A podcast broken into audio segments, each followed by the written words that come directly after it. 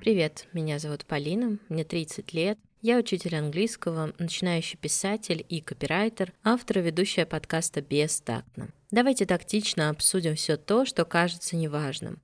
О чем мы думаем мельком, а порой стесняемся. Позволим себе быть бестактными в желании подумать о себе. Тема сегодняшнего выпуска – деньги. Вообще принято считать, что деньги обеспечивают нам жизнь, все это никуда не ушло, просто деньги стали посредником. Мы меняем свои умения, свою работу, продукт, который мы изготавливаем. Посредством денег мы их меняем на то, что нам требуется. Молоко, хлеб. И тема настолько щекотливая, не знаю, насколько получится ее раскрыть. Посмотрим. Я бы хотела обсудить как складывались отношения с деньгами в разные периоды, почему у меня очень сложное отношение с деньгами и какие странные мысли у меня возникают, такие мысли, инсайты. В конце каждого выпуска я стараюсь предложить какое-то решение, и когда мы делаем выпуск с гостями, я тоже предлагаю это решение, а сейчас как будто у меня этого решения нет, или я не хочу его искать. Поэтому в конце, возможно, ничего оптимистичного не будет. Посмотрим.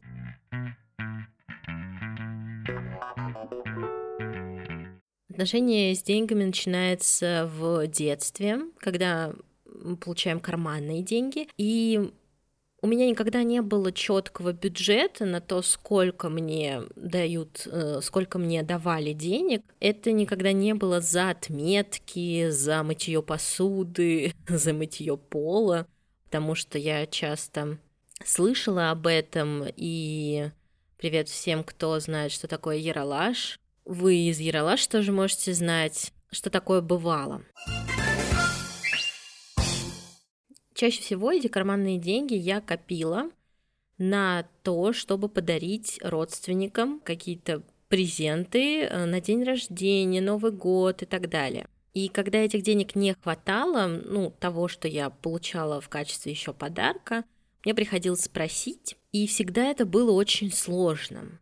Особенно когда, допустим, родители в разводе, и ты просишь деньги на подарок там, отцу или ты же не можешь попросить деньги у мамы на подарок маме. И логически понятно, что ребенок сам себя не обеспечивает, и поэтому функция родителя да, обеспечить его всем необходимым. И, наверное, в этот момент только зарождается вот это первое хочу у ребенка, хочу эту игрушку или хочу купить себе это.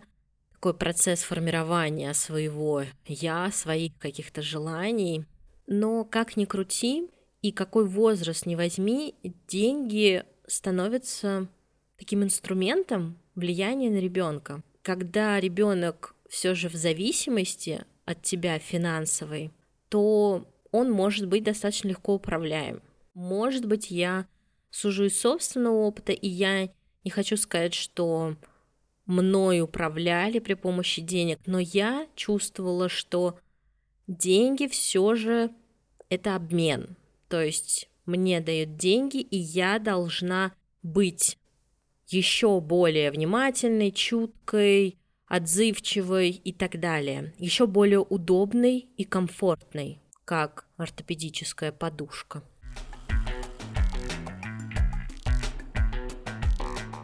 Если взглянуть чуть дальше, это уже университетские годы и стипендия. Боже мой, 1800 рублей. Oh my god. Повышенная стипендия, и даже если мы возьмем финансовый кризис и инфляцию и все подобное, ребят, ну 1800 это как тогда было мало, так и сейчас как бы, я не знаю, что можно на 1800 сделать. Можешь интернет оплатить и на телефон положить 500 рублей. Вот я плачу сейчас за интернет 1200. Ну, 600 рублей на телефон, не знаю, насколько это бы хватило. И тогда это было тоже не очень, это можно было на метро положить э, в районе, по-моему, 350 рублей на месяц это было. Ну, конечно, это просто пшик. Но уже начинаешь видеть, как люди по-другому начинают тратить деньги. Понятное дело, что моим однокурсникам, которые жили в общежитии, им еще помогали родители, они могли работать, но уже видишь, как кто-то помогает своей семье, работает официантом по выходным, и идет совершенно другое распределение денег. Там я могу пойти купить себе тени, а кто-то там отложит деньги на сыр. И только сейчас я начинаю понимать, какая же это была роскошь, сейчас это не к вопросу о деньгах, учиться пять лет и не работать. Чем ты занимаешься? Я учусь в институте. И это настолько спокойно, что ну да, школу окончил, дальше пять лет учишься, потом идешь работать. При том, что уже тогда многие начинали работать там параллельно по выходным вечерам. И сейчас я вижу, как мои ученики уже где-то подрабатывают, и у меня это вызывает большое уважение и одновременно стыд за немножко какую-то свою безалаберность в университетские годы. Но это уже как бы в прошлом, я это не смогу поменять. Но отношение к деньгам не то чтобы сильно меняется, а скорее становится понятнее, на что еще их могут тратить, на что тратит мое окружение.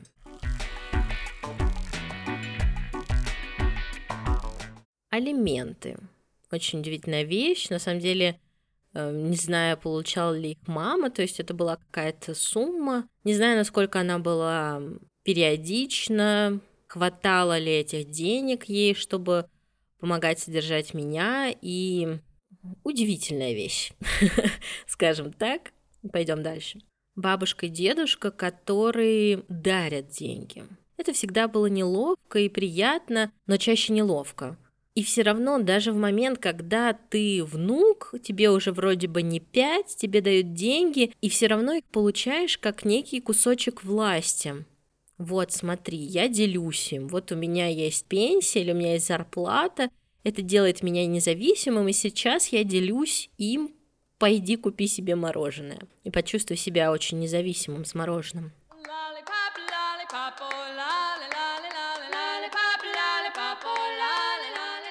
вот после таких эксченджей деньгами понимаешь, что деньги еще и это про свободу. Во время юношества и подросткового возраста и детства какие в основном были покупки на карманные деньги? Какие-то игрушки, канцелярка, позже косметика, книги, девайсы для волос. Помню, как я очень хотела выпрямитель для волос. И еще шар со снегом. Кстати, небольшое лирическое отступление. Не знаю, будет ли слушать моя подруга этот выпуск подкаста. Но я помню, как мне очень хотелось на Новый год шар со снегом. И я его получила, он был такой синий, с Дедом Морозом. Я его отцарапала случайно. И меня очень бесила эта царапина на пластике. Кстати, можно подумать, что уже тогда что-то пошло в стиле ОКР. И тогда я решила покрасить прозрачным лаком эту царапину. Получилось не очень, конечно же, красивый. Я решила ее стереть э, ацетоном. И все, и все испортила, слезы, сопли. И вот недавно мне на Новый год подруга дарит маленький стеклянный шар со снегом, с ангелом. И я смотрю, и какая же это магия и красота. Все еще. Я все время говорю, деньгах Сейчас еще может выясниться, что я ставлю неправильное ударение. Итак, я успела посмотреть. Литературная норма – это деньгам, деньгами, о деньгах, а вариант деньгам, деньгами и о деньгах рассматривается как допустимый, однако устаревший. Так что половину выпуска я у вас была устаревшей, а теперь я резко помолодела к литературной норме. Так что теперь я перестраиваюсь на деньгам. Как же сложно себя не стыдить. Вот почему ты не подготовилась, почему ты не записал, почему ты заранее не посмотрела. Боже мой, угомонись, женщина. Итак, шар со снегом. Это было отступление такое немножко новогоднее, все-таки еще зима, елочку я не убрала. Сегодня включала ее, она мигала мне. И уже как-то было не то ощущение. Вроде бы Новый год уже немножко прошел, и ощущение праздника уже ушло. Скоро надо убирать.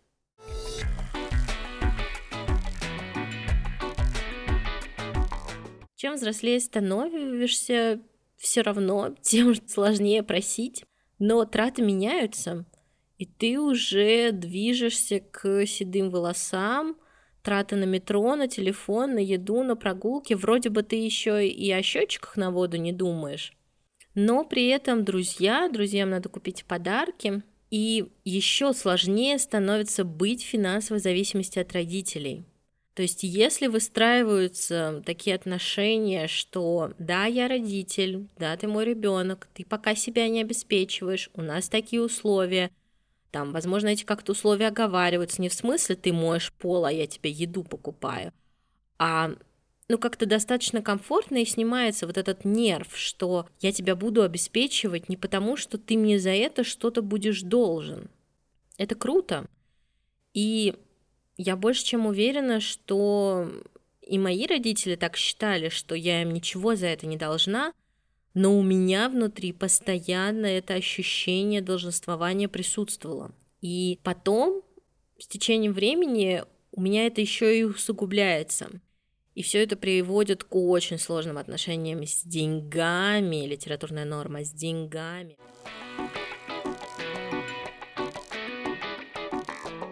Итак, мои сложные отношения в том, что я не хочу быть должной кому-то. Ни друзьям, ни родным, ни незнакомому человеку, например, в дейтинге, поэтому я за раздельный счет. Просто раздельный счет звучит как раздельный сбор мусора. Самое смешное, что я как-то была какую-то часть времени за раздельный сбор мусора, и потом, потом отошла от этого, перешла на раздельный счет. Не знаю, что в этой в этом углу лежит для меня. Если докрутить и дофантазировать, то ну, как будто меня арестуют, не знаю, заставят мыть посуду и скажут, теперь вы должны. Вот все. Тебе пожали руку, ты должна. Тебя обняли, ты должна. И поскольку ты должна, ну, чаще всего легче это решить деньгами. Давайте я вам заплачу, да, вот, ну, например, предлагают помощь, я сколько это будет, да, я это заплачу, я тебе то, я тебе это. Может быть, это наш культурный код, может быть, это связано с Россией, может быть и нет. Пожалуйста, мне интересно ваше мнение в комментариях, потому что у меня есть друзья, которые тоже так считают, и им намного спокойнее, ну не то, что расплатиться, но это труд, это время, каждое время должно быть оплачено. И поэтому, ну, ты мне потом как-нибудь там кофе купишь, ну, мы потом с тобой вместе сходим. По-разному люди на это реагируют. Для кого-то это спокойно, да, конечно. Для каких-то очень хочется сказать придурочных, как я, и опять обесценить свою тревогу. Поэтому я скажу, ну, для таких, как я, это не всегда нормально. Еще в чем мои сложные отношения с деньгами, это в том, что я наблюдала за друзьями, как они тратят свои деньги и примерял на себя. Поначалу я хотела также тратить. А, ну, то есть сначала ты копируешь там модель семьи, потом ты копируешь модель друзей. Это касается, мне кажется, и моды, и интересов, и убеждений, и принципов, и потом уже как то начинаешь выстраивать что-то свое универсальное. На примере колбасы. Раньше, когда я жила с мамой, там мы покупали один мясокомбинат, потом я начала там жить с мужем, мы покупали другой мясокомбинат, при этом я слушала мнение друзей, которые говорят, нам вообще все равно, что это, там она вся напичкана антибиотиками, поэтому я, мы вообще там не смотрим на марку, мы там покупаем вот всегда разное, и для меня это было, как же так? Колбасу другого завода? Вы что, не покупаете сыр ламбер с таким-то процентным жиром? И сейчас это, конечно, смешно, но при этом я все равно остаюсь каким-то человеком там, одного бренда. И вот сейчас, когда я одна, ну, наверное, я поддерживаю примерно старые привычки. Для меня очень сложно пробовать что-то новое в магазине, в ресторане, неважно где. Я человек, который в Макдональдсе заказывает одно и то же уже очень-очень долгое время есть в этом некое желание быть как все. Возможно, это моя какая-то неуверенность, но вот как все это правильно. И оно так и остается. Даже в отношениях с деньгами. Вот все копят, это хорошо, и ты копи. А у тебя не получается, так я тебя буду ругать за это. Это я сама себя буду ругать за это. Вот они откладывают, а ты что делаешь? Ты чем занимаешься? Ага, ты только тратишь, ты там все сидишь в интернет-магазинах, как не в себя, бегаешь в пункт самовывоза. Вот примерно такой диалог у меня случается каждый мой, каждую мою покупку в интернет-магазине. Всегда хотелось быть на уровне с кем-то. То есть в школе это какое-то школьное окружение. Потом это коллеги. Сложность в том, что я не умею копить, и как будто бы я упустила какое-то финансовое вразумление или мудрость.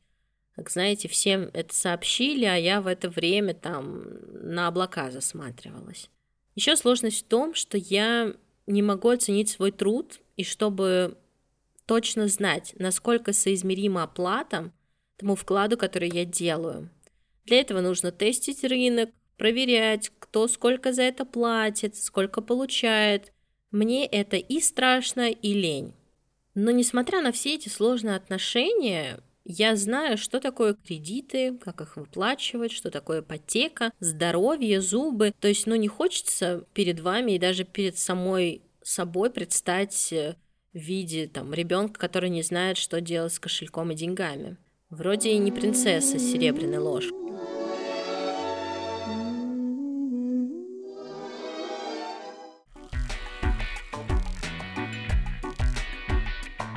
Что мне хочется от себя и денег или от взаимоотношений меня и денег, это логики, обязательности, потому что я позволяю себе расслабленность, но я понимаю, что деньги важны, и я не проявляю нужную бдительность. И мне нужна четкая структура. Честно, очень, очень хочется, чтобы кто-то сказал, как надо.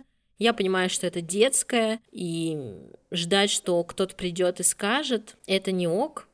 Поэтому очень часто мы слушаем друзей. Ага, она сделала так, я сделаю так же. То есть когда есть четкая модель у кого-то, можно ее тихонечко слезать и примерить на себя. Но только, конечно, нужно смотреть, подходит она тебе или нет. Все еще меня беспокоит, что я до конца пытаюсь понять, что деньги это средство, чтобы обеспечить себе комфорт.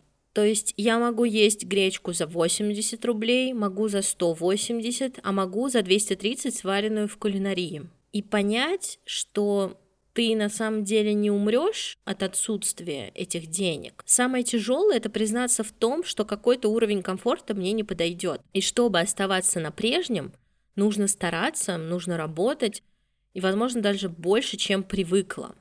И я вот сейчас чувствую, что в этом есть такое зерно, как будто я окружена, ну, если переводить все на детский язык, прекрасными игрушками, и чтобы дальше с ними играть, я должна за это заплатить, как будто продлить эту детскую комнату.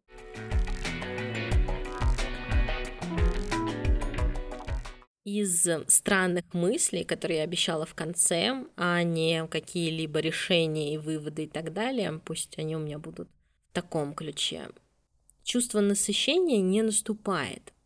Сколько бы ты денег не получала, не получил, их всегда будет мало. Раньше это казалось прописной истиной, сейчас я это понимаю, что в школе мне было мало той зарплаты, сейчас я там получаю меньше, мне этого мало, тогда я там получала еще больше, мне этого тоже казалось мало. Вот это ощущение мало, оно постоянно, знаете, как, как будто бездонный желудок.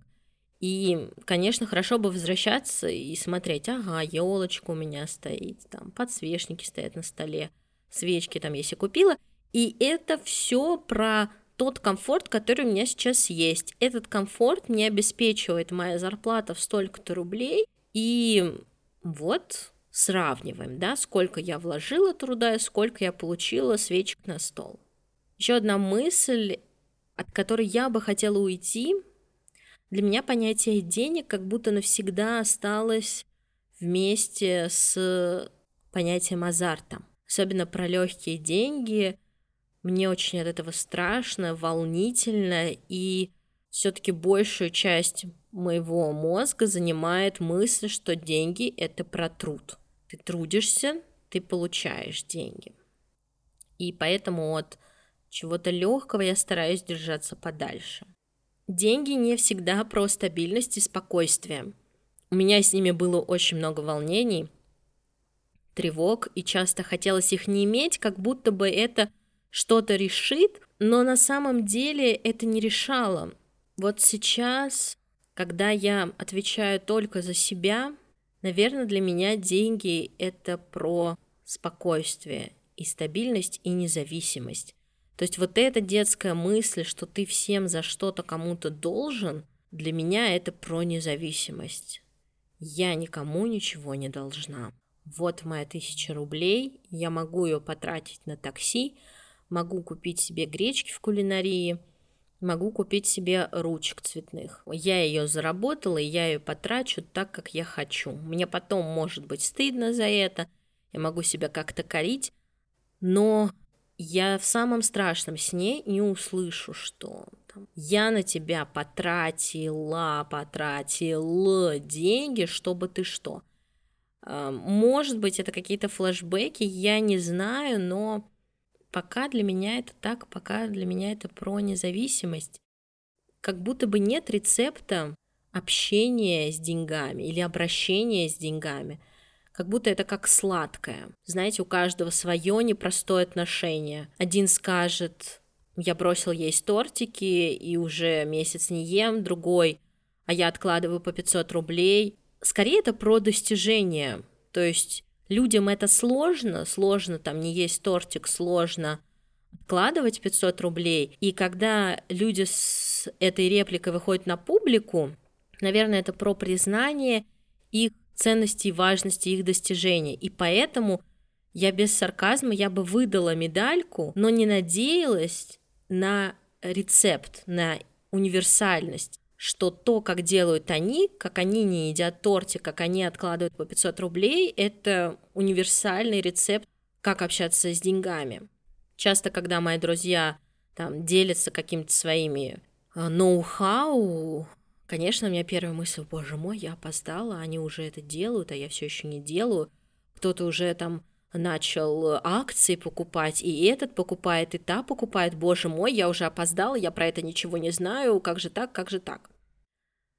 Деньги – это про свободу, немного, да, от семьи, от друзей, от коллег, но можно выстроить, знаете, любую дистанцию, разложив купюры на выкупе невесты, один из конкурсов, я помню, был не на моей свадьбе, на какой-то чужой, когда жених должен выложить купюрами путь к невесте. Вот это просто скрепы, а. И самое прекрасное, конечно, под конец – деньги и любовь.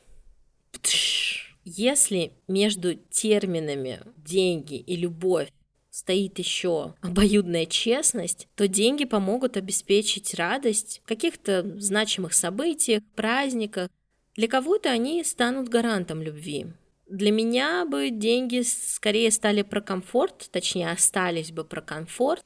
Это важная часть каждой жизни. Живешь ты один, живешь ты с кем-то. Ну, это глупо отрицать, да? Поэтому для меня уже не так э, прелестно звучит фраза «с милым рая в шалаше», Наверное, я слишком стара для этих слов, я верила в них в 16, и при этом ни разу не спала в палатке и шалаше. Но деньги — это про комфорт и мнимое спокойствие сегодня. Мнимое, потому что я не знаю, какое завтра наступит, наступит оно с новыми носками или дырявыми колготками. На этой прекрасной ноте про колготки и носки я закончу сегодняшний выпуск. Не знаю, получился ли он коротким, пока моя черновая запись показывает 30 минут. Я-то думала, я уложусь в 10.